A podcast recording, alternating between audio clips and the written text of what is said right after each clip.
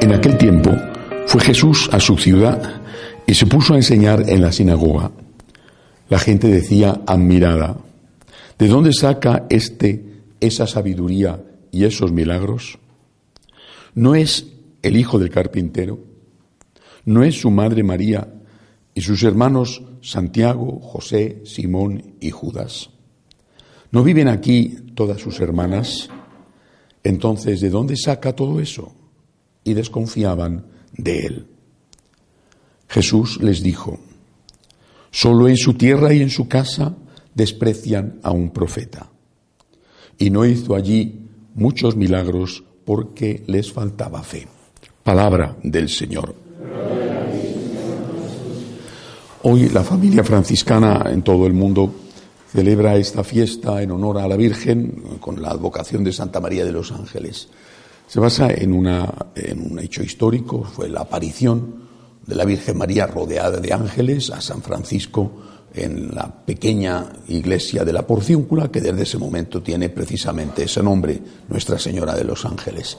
Y también eh, lo que le concedió Dios, eh, lo que le concedió el Papa a los franciscanos de que el que en la iglesia de la Porcíncula se confesara y cumpliera las condiciones debidas para la indulgencia plenaria, recibiría, participando en la misa hoy, ese don extraordinario de la indulgencia.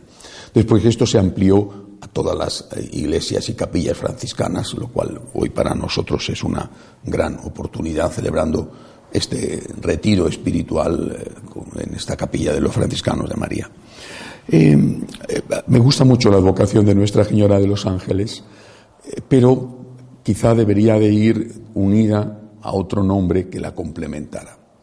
Nuestra Señora de los Ángeles y Nuestra Señora de los Hombres, aunque eso en, las letanías está dicho de otra forma, por ejemplo, refugio de pecadores, o consuelo de afligidos, o auxilio de cristianos.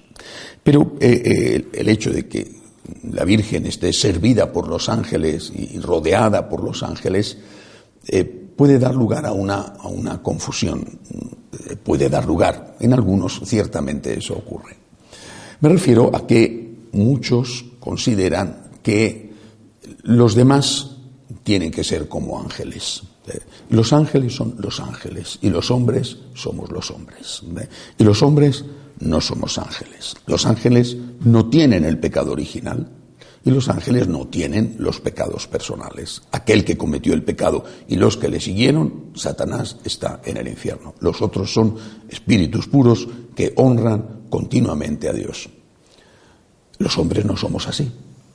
Y la Virgen servida y honrada por los hombres es también nuestra Señora, eh, por los ángeles es también Nuestra Señora de los hombres.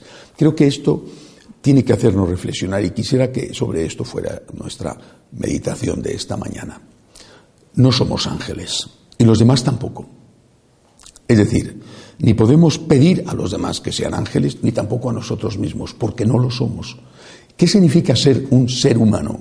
Ser, por ejemplo, alguien que nace y que muere. Un ángel no. Un ser humano es alguien que está herido por el pecado original, y que después tiene pecados personales. Esto, el otro y yo. ¿Cómo tengo que comportarme sabiendo que no soy un ángel, ni el otro tampoco? ¿Cómo tengo que comportarme ante el otro y ante mí mismo? Es decir, cuando me doy cuenta de que cometo un pecado, tengo que rendirme porque no soy un ángel. Cuando me doy cuenta de que el otro es un pecador, tengo que rechazarle porque no es un ángel. Cuando el sacerdote no es perfecto, tengo que decir, es que no es un ángel. O cuando el esposo, la esposa, el amigo no es un ángel, tengo que decir, no quiero saber nada con él. Entender la condición humana es esencial para situarnos correctamente delante de Dios. Hay una parábola eh, eh, de las más bellas y más conocidas, eh, que es la parábola del hijo pródigo. En la parábola del hijo pródigo, la historia la conocéis, ¿verdad?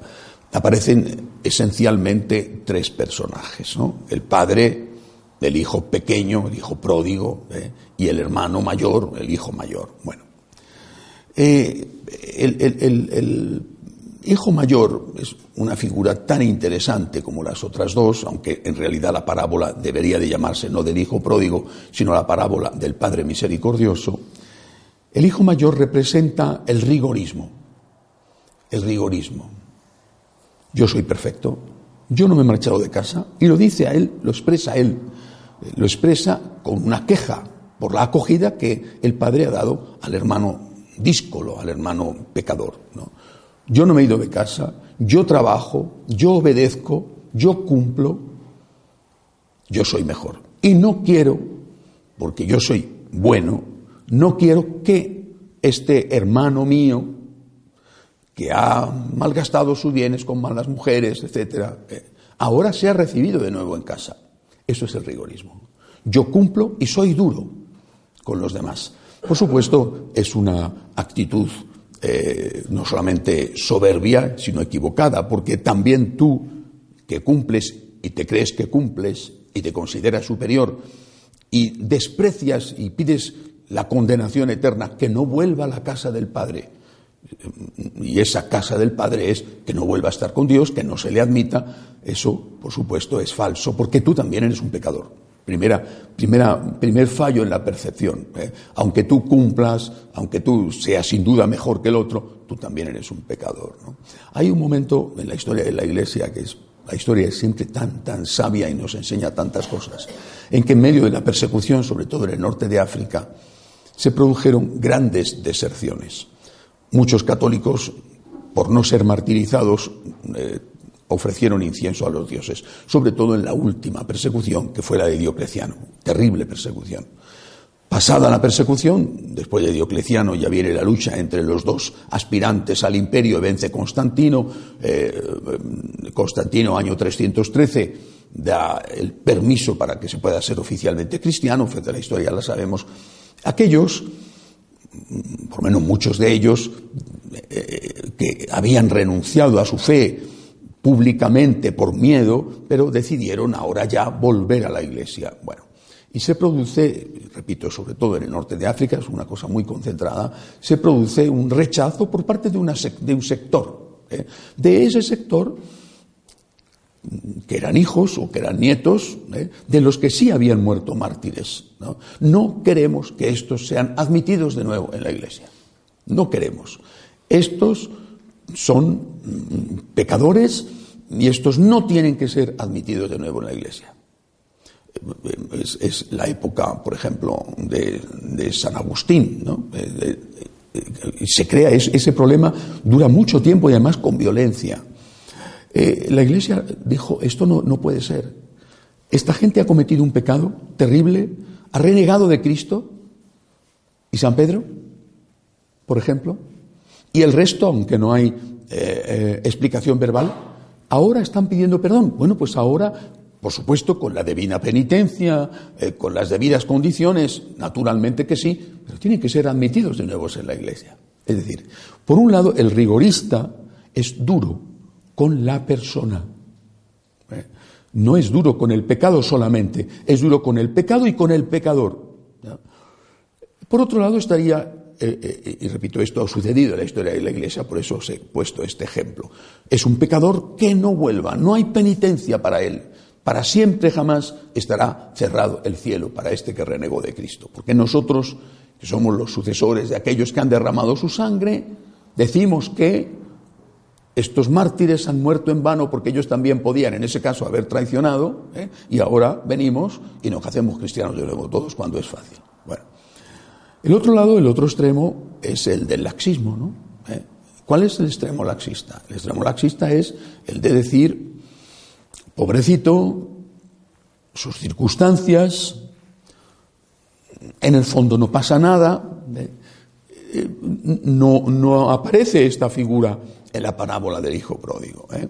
Pero imaginaos que hubiera habido un laxista en la parábola, ¿qué habría hecho? O que el padre, que no lo es, hubiera sido un padre laxista, ¿no? Es decir, un padre que, que no rechaza ni al pecador ni al pecado. ¿Qué habría hecho ese padre laxista? O un hermano, bueno, habría buscado dinero y, habría mandado dinero al país remoto donde estaba el, muchacho, el hijo pródigo, para que siguiera con su vida. ¿eh? Le habría dicho, pues estás gastándote el dinero con las prostitutas, estás con borracheras, no trabajas, ¿no? Pero toma, aquí te mando dinero y sigue adelante con tu vida, ¿no? Lo que haga falta. ¿eh? O sea, lo que tú estás haciendo no está mal. ¿eh? Son tus circunstancias, en fin, quizá la mamá murió, murió joven y, te falta cariño, o quizá como eres el pequeño fuiste muy consentido. Bueno, son tus circunstancias. y por lo tanto, lo que estás haciendo tienes que seguir haciéndolo. Toma dinero para que sigas emborrachándote o para que sigas en una vida de perdición. Esto ni siquiera aparece en la parábola. esto es el laxismo. Esta es la postura de hoy, de tantos que Dios juzga a las personas, no lo olvidéis. No sabemos cuáles son, por lo tanto, sus intenciones, pero consideran que lo que hay que hacer es quitar a esa persona que está haciendo un pecado, quitarle el sentimiento de culpa, no digo el complejo de culpa, sino incluso el sentimiento de culpa. ¿no? Lo que haces no está mal, porque debido a tus circunstancias te falta libertad, mm, el, problema es superior a ti, esto es de naturaleza o esto es que es muy duro lo que estás pasando y por lo tanto sigue ahí. Esto que estás haciendo no es pecado. No tengas sentimiento de culpa, no digo ya complejo, ¿eh? sino ni siquiera sentimiento de culpa. Esta es la postura laxista. ¿Cuál es la postura de la Iglesia con, aquellos eh, eh, que volvían de, la apostasía? ¿Cuál es la postura de la Iglesia con nosotros? En San Juan Pablo II, una de sus encíclicas, y yo creo que, no recuerdo muy bien, pero creo que fue la primera, era sobre el Padre misericordioso. Dives in misericordia, rico en misericordia. La postura de la Iglesia es, por eso digo, la Virgen María es la reina de los hombres, además de ser la reina de los ángeles. La postura de la Iglesia es, si el Señor nos ha mandado perdonar setenta veces siete, también el Señor nos perdona setenta veces siete. El Señor no rechaza nunca al pecador pero el Señor no bendice el pecado. Esta es la postura de la Iglesia. Sea lo que sea lo que has hecho, el Señor siempre te va a estar esperando como el Padre del Hijo pródigo con los brazos abiertos. Pero el padre del hijo pródigo no mandó dinero para que el hijo siguiera en las juergas en el pecado. El padre no se convirtió en un aliado del pecado, en un fomentador del pecado, ni siquiera en el caso de que tampoco la parábola entra en todos los detalles, ¿verdad? Ni siquiera en el caso de que se hubiera enterado de que su pobre hijo estaba disputando en las algarrobas a los cerdos. mi hijo ha tomado su decisión, yo estoy con un dolor enorme porque mi hijo está lejos de mí, porque está condenándose en vida y se condenará en la vida eterna, pero yo respeto la decisión de mi hijo y rezo y pido a Dios que lo vuelva al hogar paterno. Dios nuestro Señor nos respeta, no quiere que sigamos en la vida de pecado y desde luego de ninguna manera apoya nuestro comportamiento cuando ese comportamiento es pecador. Pero, pero el día en que acoges la gracia de Dios y decides volver, Dios no te dice, como pedía el rigorista, ¿eh? Dios no te dice, te fuiste y aquí ya no vuelves, ¿eh? sino que te dice, bienvenido a casa, hay más alegría en el cielo por un pecador que se convierte que por cien justos que no necesitan la penitencia. Esta es la postura de la Iglesia. Es la postura del equilibrio. ¿eh? Rechaza la Iglesia, porque fue lo que hizo Jesucristo, rechaza la Iglesia el pecado, pero nunca el pecador. El pecador cuando se arrepiente es bienvenido en casa. Apliquémoslo esto a los hombres, apliquémoslo al hombre que somos nosotros mismos apliquémoslo al otro. Es un pecador, suponiendo que lo sea. Bueno, suponte que lo es. ¿Y si está arrepentido? ¿Vas a ser tú como aquellos de Cartago que rechazaban a los que habían cometido un pecado horrible apostatando para no ser martirizados, pero ahora estaban arrepentidos y querían volver a la iglesia? ¿Vas a ser tú el rigorista perfecto don perfecto o doña perfecta, cosa que además es falso, que dices, es un pecador, no hay que darle oportunidades, es un pecador, ¿tú eres ese? Eh, pues entonces mm, eh, tú no eres católico, ¿eh? Tú no eres católico, aunque tú te creas mejor, tú no eres católico. Rechaza lo que hizo, él se ha arrepentido, él lleva luchando, él se ha convertido. ¿Por qué no le das una oportunidad? Y lo mismo vale para ti mismo. Te sientes un pecador, te sientes basura, te sientes caído, te sientes reincidente. Pero si el Señor, rico en misericordia, te da todos los días una nueva oportunidad, ¿por qué no acoges esa oportunidad? ¿Por qué te condenas a ti mismo? ¿Por qué no dices, tengo que volver a empezar? Y mañana, pues tendrás que volver a empezar mañana. Y pasado, tendrás que volver a empezar pasado. Ah, pero es que eh, llevo luchando con esto, lo que sea, ¿eh? un vicio de la adolescencia, eh, el carácter, cualquier cosa, lo que sea, me da igual. Llevo luchando con esto toda la vida. Pues sí, y llevas duchándote toda la vida, y lavando la ropa que llevas toda la vida, y comiendo toda la vida, y durmiendo toda la vida. ¿Es que no es más importante tu alma que tu ropa o que tu cuerpo? Por lo tanto, si tú intentas cuidar de lo tuyo, tendrás que cuidar de tu alma. Date todos los días una oportunidad, o mejor dicho, acoge todos los días la oportunidad que el Señor te ofrece. Nuestra Señora de los ángeles y de los hombres. Por eso nació con, tanta sabiduría el privilegio de la porciúncula, porque surge de una tentación contra la castidad de San Francisco. Si alguna vez vais a la porciúncula veréis la zona que llaman el jardín de los rosales. Bueno, son unos rosales singulares, ¿no? Bueno, en rosales, ¿eh? sin espinas. La tradición dice que San Francisco, en medio de la tentación, se arrojó a los rosales y los rosales perdieron sus espinas. Bueno, son esas cosas tan bonitas que contaba Fray León y que vienen en las florecillas. Bien, ¿fue verdad o no fue verdad? Es verdad que esos rosales no tienen espinas. En cualquier caso, San Francisco tenía tentaciones contra la castidad. Dicen, dicen que alguna vez cayó en ellas. Por supuesto, antes de la conversión no eran tentaciones, eran tentaciones y costumbres adquiridas.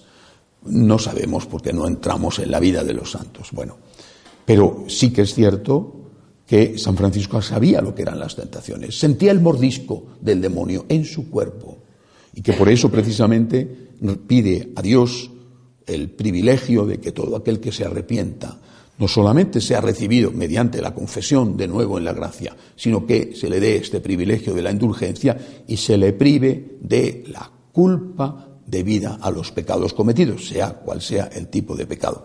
Esta es la Iglesia católica la iglesia de la acogida al pecador, la iglesia del rechazo al pecado. Esta es la iglesia católica. Ni tolerancia con el pecado, ni rigorismo que rechaza al pecador. ¿eh? Esta es la iglesia en la que nos sentimos a gustos nosotros, que somos pecadores y que sabemos que el Señor ha venido a derramar su sangre por nosotros. Esta es la iglesia de la Virgen, Reina de los ángeles y Reina de los hombres. Que así sea.